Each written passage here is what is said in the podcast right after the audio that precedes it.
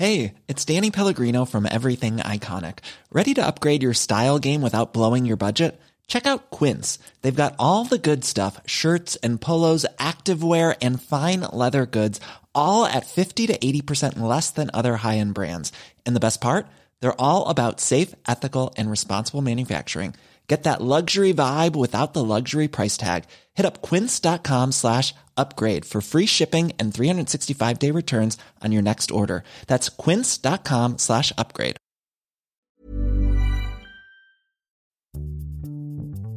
Bonjour, bonsoir, bon après-midi à tous et à toutes et bienvenue dans ce nouvel épisode de la série Mon Daron et moi où j'offre une tribune tous les 15 jours à des enfants pour parler de leur relation à leur père en répondant à cette question toute simple mais finalement un poil compliquée qu'est-ce que ton père a fait ou n'a pas fait pour que tu sois la personne que tu es aujourd'hui. Vous pouvez vous aussi m'envoyer une note vocale enregistrée sur votre téléphone sur l'email vocal at fabflorent.com ou directement depuis le lien que vous trouverez dans les notes de cet épisode. Quoi qu'il arrive, je vous mets toutes les infos dans les notes de l'épisode. J'en profite également pour vous inviter à venir me voir sur ma chaîne Twitch tous les lundis, les mercredis et les vendredis à partir de midi. Je reçois des invités où on discute ensemble de sujets divers et variés et parfois même de paternité. Enfin, si vous voulez discuter avec mes auditrices et mes auditeurs, me poser des questions, recevoir des notifications à chaque nouvel épisode de podcast, je vous invite à venir sur mon serveur Discord. C'est pareil, je vous mets tous les liens dans les notes de cet épisode, comme ça vous aurez tout. Avant de vous laisser avec les témoignages de cet épisode, je voulais vous dire merci à vous qui m'avez justement envoyé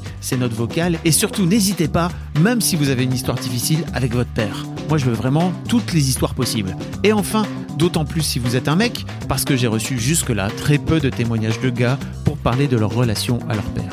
Je vous laisse en compagnie de nos invités du jour. Un grand merci à vous et bonne écoute.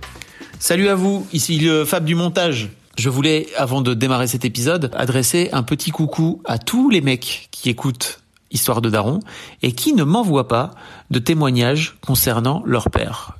Il faut savoir que depuis le dernier épisode, qui date d'il y a 15 jours maintenant, je n'ai pas reçu le moindre témoignage de la part d'un mec. J'ai reçu pas mal de témoignages de la part de, de, femmes, de jeunes femmes, concernant leur père, mais zéro de la part de mecs. Donc euh, ça m'embête un petit peu parce que mon podcast de ce fait-là bah, fait perdurer un petit peu euh, le, le vieux cliché de c'est les fifi à leur papa. Alors même si vous entendrez que les témoignages sont pas forcément évidents. Pour la prochaine fois, j'aimerais bien que les mecs qui écoutent euh, Histoire de Daron, et je sais que vous êtes là, je sais que vous écoutez, euh, prennent un peu leur courage à deux mains et m'envoient euh, une petite note vocale euh, grâce au lien qui se trouve dans les notes de cet épisode. Je vous fais un gros bisou et je vous dis à bientôt. Salut les mecs. J'espère. Et les filles aussi, n'hésitez pas, hein, parce que si les mecs euh, ne s'y mettent toujours pas d'ici la prochaine fois, ce que j'espère pas, et que vous de votre côté vous dites bon bah comme il y a, y pas mal de meufs, je vais pas, je vais pas le mettre, bah moi j'aurai plus de témoignages à la fin.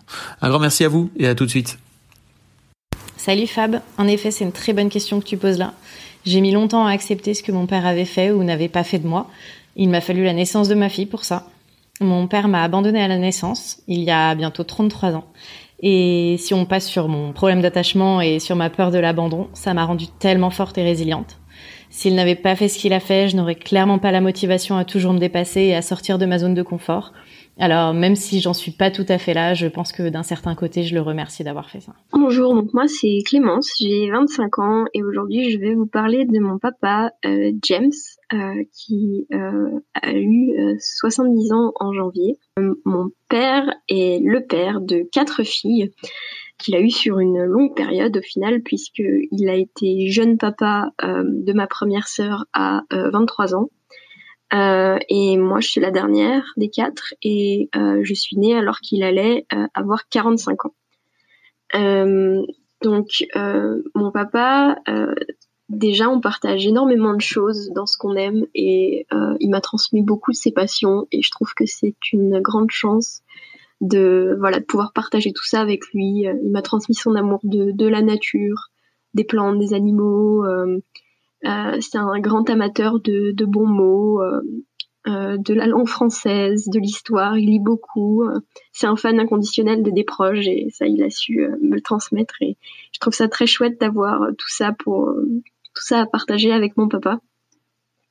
c'est surtout quelqu'un qui est énormément dans le partage, qui est toujours hyper content de partager ce qu'il ce qu'il aime, ce qu'il sait. Il est très cultivé connaît beaucoup de choses et il est toujours très content de discuter avec tout le monde, de partager ça avec les gens, d'apprendre encore plus d'eux.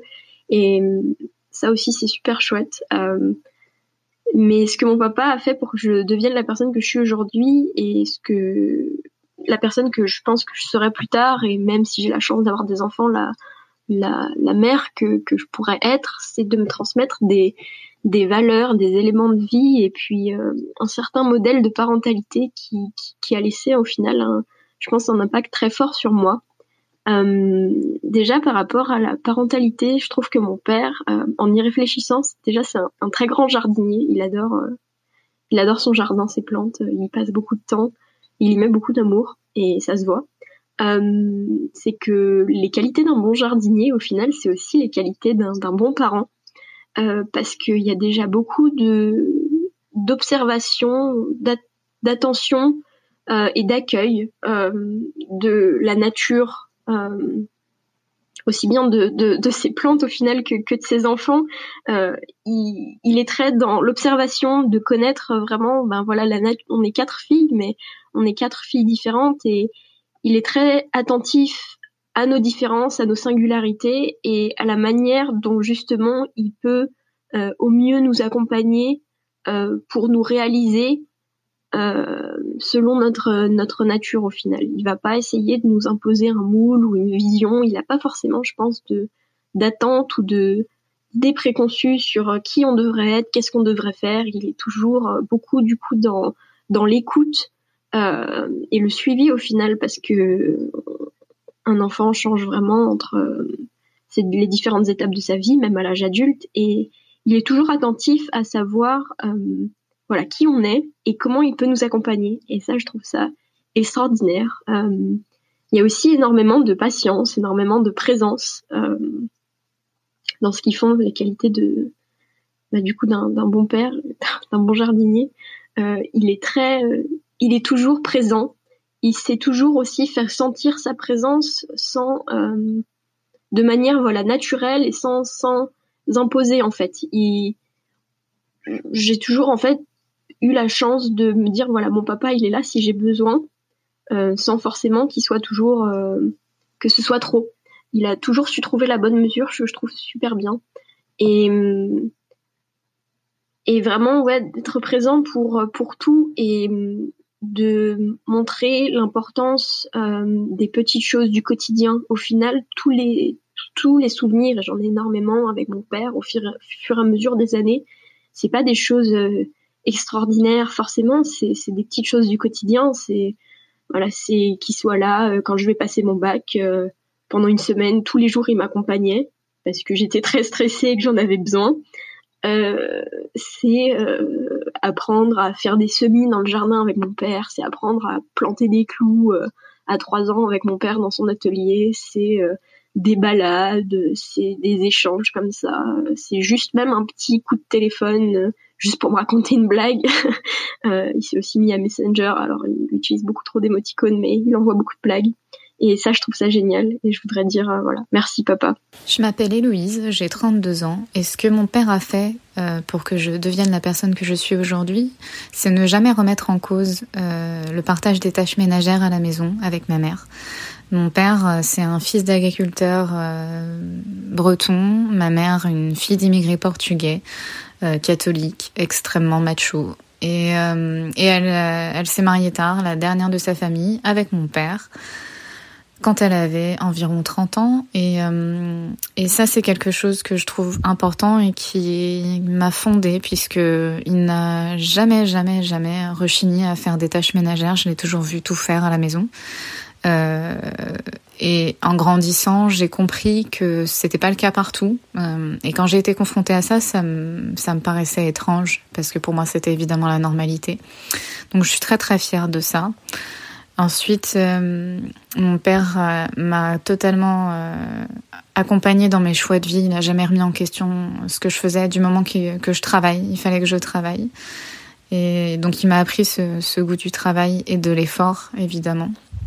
Et ensuite, il y a une autre dernière chose que j'ai que j'ai appris de lui, J'ai toujours été très sportive et j'ai pu faire tous les sports que je voulais, euh, et euh, notamment du cyclisme sur route et sur piste, qui est un sport plutôt masculin, euh, évidemment. Mon père n'a jamais remis en question ça, au contraire, il était extrêmement fier d'avoir une fille euh, qui, qui avait la même passion que lui, qui était le vélo, et pareil, il était entraîneur et c'est lui qui nous entraînait, il entraînait l'équipe de filles, il a fait des des plans d'entraînement pour des filles qui étaient euh, en niveau national et ça, ça a toujours été quelque chose. Il y mettait autant de cœur que si ça avait été des garçons, puisqu'il a aussi entraîné des garçons. Et le fait qu'il ne fasse aucune différence entre les hommes et les femmes, entre les garçons et les filles, je pense fait beaucoup partie de moi, puisque du coup je ne, je suis évidemment pareil pour moi. Tout le monde a le droit de faire ce qu'il souhaite euh, et avoir le soutien de ses parents, c'est c'est vraiment super et je pense que celui de son père, c'est très important. Hey, it's Danny Pellegrino from Everything Iconic. Ready to upgrade your style game without blowing your budget? Check out Quince. They've got all the good stuff, shirts and polos, activewear and fine leather goods, all at 50 to 80% less than other high-end brands. And the best part? They're all about safe, ethical and responsible manufacturing. Get that luxury vibe without the luxury price tag. Hit up quince.com slash upgrade for free shipping and 365 day returns on your next order. That's quince.com slash upgrade. I'm Sandra, and I'm just the professional your small business was looking for. But you didn't hire me because you didn't use LinkedIn jobs. LinkedIn has professionals you can't find anywhere else, including those who aren't actively looking for a new job, but might be open to the perfect role, like me. In a given month, over 70% of LinkedIn users don't visit other leading job sites. So if you're not looking on LinkedIn, you'll miss out on great candidates like Sandra. Start hiring professionals like a professional. Post your free job on linkedin.com/achieve today. Bonjour, moi c'est Marie et c'est à mon tour de vous parler de mon histoire avec mon papa. Alors, c'est d'abord une histoire d'abandon euh, Alors, pas dans le sens où il est parti, parce qu'il est toujours là, et il a toujours été là, mais pas dans son réel rôle de père. Enfin, ah, je trouve de mon point de vue, en tout cas. Euh, et d'ailleurs, le qualificatif qui me vient quand je réfléchis à notre histoire, c'est le mot d'absence. D'abord, parce que quand on était petit, il a, il a repris ses études euh, pour être prof, et ça lui a pris énormément de temps. Euh, alors, c'était pour nous permettre de vivre mieux, hein, sans soi. C'était une belle preuve d'amour quelque part, mais du coup, j'ai l'impression que parfois il est parti à, passé à côté de choses qui étaient importantes parce qu'au final, quand il était avec nous, euh, entre la fatigue, le travail et euh, le fait que bah, il voyait ma mère fatiguée, nous gérer tous les trois, toute seule. Euh, euh, il se mettait facilement en colère et euh, bah, c'était pas des temps de qualité avec nous et du coup et du coup l'image de mon père enfant c'est pas l'image d'un papa aimant avec qui on s'amuse. C'est l'image d'un papa qui se met beaucoup en colère et euh, ou alors qui n'est pas là, qui travaille euh, tout le temps. Alors, sauf pendant les vacances scolaires où euh, là, du coup, c'est vraiment un truc dont je suis reconnaissante, c'est qu'il nous emmenait partout en France. quand j'ai eu 10 ans, il avait acheté un camping-car et on a visité plein plein d'endroits dans toute la France et ça c'est génial. Moi j'ai appris à, à, à connaître la super richesse culturelle de notre pays et, euh, et j'adore partir en vacances euh, en France, euh, genre dans Lot ou la Dordogne particulièrement. Et c'est vraiment des trucs que ça, pour le coup, j'ai vraiment envie de transmettre à mes enfants en tant que maman. La répétition de l'abandon, elle est revenue plusieurs fois dans, dans notre histoire. à 19 ans, quand j'ai été violée, il, il a une réaction à laquelle je ne m'attendais pas du tout. moi, je me disais qu'il allait se mettre en colère ou qu'il allait péter un câble ou, enfin, je sais pas, quelque chose de de, fin de, de réactionnel. Et en fait, lui, il m'a dit assez froidement, euh, ben en même temps, t'as joué avec le feu. C'est ta faute, quoi. Et, et en fait, ça m'a, ça m'a un peu détruite, euh, quand même, même si je m'en suis pas rendu compte tout de suite. Euh, parce que, bah, ils m'ont laissé traverser cette épreuve, mes parents, et notamment mon père, vraiment toute seule. C'est-à-dire qu'ils m'ont pas du tout accompagné sur les démarches judiciaires, sur l'après, sur comment gérer les émotions, sur euh, quand je voulais changer d'appart, euh, ils ont pas du tout entendu que c'était une vraie souffrance. Quand j'ai arrêté l'école d'infirmière, c'est pareil, lui, il a pas que cette histoire avait été avait des répercussions énormes sur ma vie et il n'a pas du tout été là pour m'aider à, avancer là-dessus quoi. Euh, sais pas, un genre de mécanisme de défense, il s'est complètement fermé sur la question et d'ailleurs on n'en reparle jamais. Euh, c'est un truc complètement tabou à la maison. Et d'ailleurs, dès qu'on approche du domaine de l'intime, on sent qu'il n'est pas, qu'il pas à l'aise de toute façon. alors que je, sais pas, moi je me dis en tant que parent, en étant maman maintenant, un de mes enfants viendrait me dire ça, euh, qui, qui ou elle a été violée, mais je deviendrais folle de colère et, et, jamais, euh, enfin jamais ça me viendrait à l'idée de rejeter la faute sur eux. Alors peut-être parce qu'on a avancé dans l'époque aussi, mais, bon, c'était pas il y, a, il y a 10 ans, 12 ans, c'était pas non plus il y a 50 ans, quoi. Donc euh, il y a eu l'abandon qui a suivi sur tout le reste, c'est-à-dire que quand j'ai arrêté l'école d'infirmière, notamment à cause de ça, et puis et que j'ai voulu revenir vers quelque chose qui me plaisait davantage à moi, parce que c'est pareil, euh, sur mes choix d'études, euh, j'ai bah, pas tellement eu le choix au final de ce que je voulais faire. Et, euh, et quand j'ai dit stop et que je voulais faire quelque chose pour moi, il m'a dit bah très bien, si tu veux revenir à la maison parce que tu as besoin de te poser un temps pour retrouver autre chose, tu viens, mais par contre, si tu veux faire autre chose, tu te démerdes. Et bah effectivement, je me suis démerdée et je me suis construite toute seule. alors, quelque part, il m'a sans doute rendu service hein, parce que j'en ai tiré une grande force avec les années mais, euh, mais sur le coup, c'est pas facile. J'ai pas de souvenir de mon papa euh, avec beaucoup de tendresse, c'est-à-dire que je me rappelle pas souvent d'avoir fait des câlins, de, qui nous ait dit je t'aime, je me rappelle, rappelle même pas la dernière fois que c'était. Euh, jamais, pareil, qu'il était fier de nous, euh, il le dit jamais et il a cette volonté d'être un peu toujours le meilleur euh, dans sa construction et qui fait que ben les choses importantes ou du domaine de l'intime on n'en parle pas et du coup, on parle beaucoup de choses superficielles. Alors, on peut avoir de grandes discussions avec lui hein, sur des sujets de société, sur le travail notamment. Il en parle beaucoup du travail, mais ça s'arrête là. Alors, je sais que son histoire à lui, elle est compliquée. Hein. Je sais très, avec le temps, j'ai appris à savoir aussi qu'il avait eu des repères parentaux abominables et que ses parents, ils n'avaient pas du tout été là pour lui. Euh, pour le coup, euh, il s'est vraiment fait tout seul. Et j'imagine qu'il y a sans doute quelque part un, schéma de reproduction euh, inconscient dans sa manière d'être avec nous. Euh, et encore que, il n'a pas été le même avec moi qui suis l'aîné euh, qu'avec mon frère ou ma soeur qui sont arrivés derrière. Et euh, parce qu'on apprend à chaque fois aussi, j'imagine. Pour lui, ça a été difficile, j'imagine, de se construire sans repères parentaux. Et, ça donne ce père qu'il est devenu. ceci dit, je lui ai pardonné tout ça aujourd'hui. je fais suffisamment de travail pour réussir ça. Euh, pour avoir fait le deuil aussi du parent que j'aurais souhaité avoir, du père que j'aurais souhaité avoir, et d'apprendre à aimer euh, pleinement le père que j'ai avec ce qu'il a à offrir. Euh, et d'autant plus que je vois qu'il développe une super jolie relation avec, avec mes enfants, ses petits-enfants. Et ça, ça c'est un chouette cadeau. Et, et malgré tout, malgré, malgré cette histoire compliquée, ça reste mon papa. Et bien sûr que je l'aime. Et bien sûr que je suis contente de partager des choses avec lui comme comme tous ces endroits qu'on a visités, comme la danse, c'est lui qui m'a appris le rock, c'est lui qui m'a transmis des valeurs un, petit peu culturelles et cinématographiques, alors assez limitées parce qu'il il aime que quelques trucs particuliers, mais en tout cas ce qu'il aime c'est de la qualité. Et, euh, et voilà j'ai été bercée sur certains certaines choses qui, qui sont dans ma vie aujourd'hui et c'est aussi grâce à lui. Donc je suis aussi consciente qu'il m'a transmis des jolies choses mon papa, pour moi, c'est celui qui grimpait aux arbres, qui dessinait super bien, euh, qui retapait toute une baraque. Et euh, ouais, je, voulais être comme lui. Il a grandement influencé celle que je suis aujourd'hui. Il m'a, il m'a, appris à bricoler très jeune. Il s'est pas dit, oh bah t'es une fille, euh, joue à tes trucs de fille. Non, non, j'étais avec deux frères très longtemps. On, on faisait les mêmes choses. Il y avait pas de différence. J'avais pas l'impression d'être. Ouais, je pense que ma nature, mon identité de fille, je l'ai eu plus tard en fait.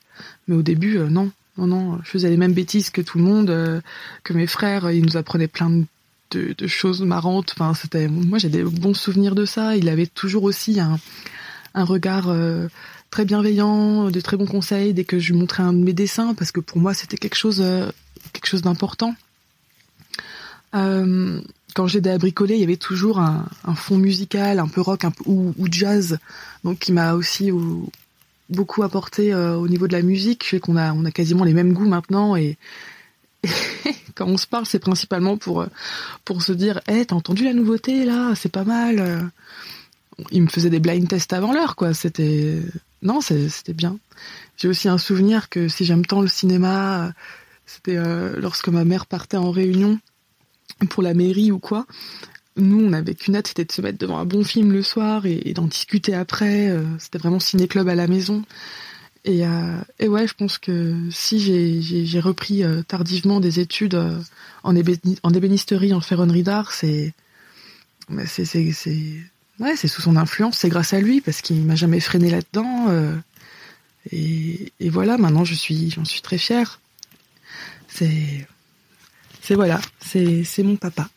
Bonjour Fab, bonjour à toi auditoris. Je m'appelle Margot, j'ai 28 ans, et voici l'histoire de mon daron. Vous aurez peut-être l'impression que je lis un texte, et c'est bien le cas. J'ai eu besoin de mettre ces quelques mots par écrit avant de pouvoir les partager avec vous. Pour vous planter le décor, mes parents se sont rencontrés après le premier divorce de mon papa. Ils avaient 20 ans d'écart et il avait déjà deux enfants qui étaient adultes, ce qui nous a valu quelques anecdotes rigolotes. Ensemble, ils ont eu trois filles, mes deux petites sœurs qui sont jumelles et moi. Nous avons grandi en étant choyés, gâtés, on n'a jamais manqué de rien. Notre papa passait beaucoup de temps à gérer le commerce familial, mais cela ne l'empêchait pas de, de choyer les moments passés avec nous et voilà, de nous apporter énormément d'amour. Alors que j'avais 16 ans et mes petites sœurs 12, notre monde s'est écoulé. Nos parents se séparent et on se rend compte que notre maman ne l'aime plus depuis très longtemps, mais qu'elle reste avec lui pour ne pas nous bousculer, mais pour nous protéger aussi. Cette séparation lève le voile sur toutes les failles et difficultés de notre père. C'est une évidence. Il est alcoolique. Les siestes du dimanche après-midi se révèlent être des séances de décuvage. La malencontreuse chute dans les escaliers un soir d'hiver, qui aurait pu et même dû normalement lui être fatale, était due au verre de trop, au pluriel bien entendu. Et l'hospitalisation pour soucis de santé trop compliqués à expliquer à des enfants était le fruit d'une tentative de suicide médicamenteuse suite à la demande de divorce de notre maman. Tout cela, je ne l'apprends que des années plus tard. Mais les changements de comportement soudains, le regard un peu flou et les cadavres de bouteilles cachés sous l'évier font eux partie de notre quotidien, une semaine sur deux. Après presque un an de garde partagée, on refuse de continuer à loger chez lui et nos échanges se font plus rares. Chaque contact avec lui, que ce soit en face à face ou par écrit d'ailleurs, est teinté de chantage affectif, de victimisation, de remise en question de notre honnêteté envers lui. À plusieurs reprises, nous avons tenté de lui ouvrir les yeux sur l'alcoolisme qui pourrissait notre relation, mais il n'y voyait qu'un complot contre lui. Et puis un peu plus tard, nouveau coup de massue. Nous apprenons via un mail adressé à toutes ses connaissances qu'il repart vivre dans sa région natale. Une thérapie familiale démarre quelques mois plus tard suite à l'hospitalisation d'une de mes sœurs, et notre père est convoqué. Lors d'un uniquement, uniquement avec cette sœur en question, il lâche tout. Il faut savoir que toute sa famille proche était décédée avant même qu'il ne rencontre ma maman. Il ne nous en parlait que très peu, si ce n'était que pour nous vanter l'excellente cuisine de sa maman, et pour me dire avec les larmes aux yeux que je ressemblais de plus en plus à sa sœur. Lors de cet entretien, il dessine les contours d'une histoire de famille lourde, trop lourde à porter. Il évoque des attouchements ayant eu lieu au sein même du noyau familial, le suicide de cette sœur qui avait à peine vingt-cinq ans, et la haine intense qu'il ressent envers son père. Cette révélation est suivie d'un silence radieux de sa part, laissant peser sur notre relation le poids de son passé et l'impact qu'il a eu sur lui. Les années, les années ont passé, et de mon côté j'avais en quelque sorte fait le deuil de mon père, tout en me demandant évidemment parfois comment il allait et si sa santé ne se dégradait pas trop. J'avais pourtant maintenu ma décision de couper les ponts, vu que chaque contact était une nouvelle blessure en fait à réparer. Il y a un petit peu plus de trois ans maintenant, nous avons appris son décès. Le temps que l'information remonte jusqu'à nous, une semaine s'était écoulée depuis la date présumée de sa mort. Nous nous sommes réunis, ses deux ex-femmes et ses cinq enfants, et nous nous sommes rendus dans l'appartement où il vivait à l'époque. Il a fini seul, ou du moins entouré de personnes pas forcément très bienveillantes ni attentives à son bien-être. Il est mort de vieillesse ou de maladie, ça on ne le saura jamais. Mais ce qu'on sait cependant, et qui sera marqué à jamais dans ma mémoire, c'est que depuis le fauteuil où il a fermé les yeux pour la dernière fois, il avait vu sur toute une série de photos de nous, ses enfants. Ce, que je retiens de son histoire, de notre histoire, c'est qu'il a porté toute sa vie un fardeau bien trop lourd, qu'il a tenté de gérer le mieux qu'il pouvait. Il n'a jamais réussi à s'ouvrir ni à se remettre en question. Mais le pire, c'est que je pense très sincèrement que c'est lui-même qui en a le plus souffert. Mon papa a fait de moi une jeune femme qui sait qu'elle ne veut pas laisser les parts sombres de son histoire déterminer son futur, qui sait aussi que le jour où elle aura des enfants, elle fera tout ce qui est en son pouvoir pour les respecter en tant qu'individus, et que même s'ils porteront en eux les cicatrices du vécu de leurs ancêtres, ils en seront conscients et pourront à leur tour les embellir. Merci pour ton écoute, prends soin de toi. Merci beaucoup pour votre écoute. Avant de nous quitter, si vous avez aimé ce podcast et cet épisode, merci de lui mettre un commentaire sur Apple Podcast et 5 étoiles de préférence. C'est le meilleur moyen de le faire connaître. Vous vous rendez sur Apple Podcast et vous cherchez Histoire de Daron directement dans l'appli ou sur votre ordinateur. Merci à vous et rendez-vous tous les premiers et troisièmes lundis de chaque mois à partir de 6 heures du matin pour un nouvel épisode d'Histoire de Daron. Un grand merci à vous pour votre écoute. Planning for your next trip? Elevate your travel style with Quince. Quince has all the jet setting essentials you'll want for your next getaway, like European linen, premium luggage options, buttery soft Italian leather bags, and so much more. And it's all priced at 50 to 80% less than similar brands. Plus, Quince only works with factories that use safe and ethical manufacturing practices. Pack your bags with high-quality essentials you'll be wearing for vacations to come with Quince. Go to quince.com slash trip for free shipping and 365-day returns.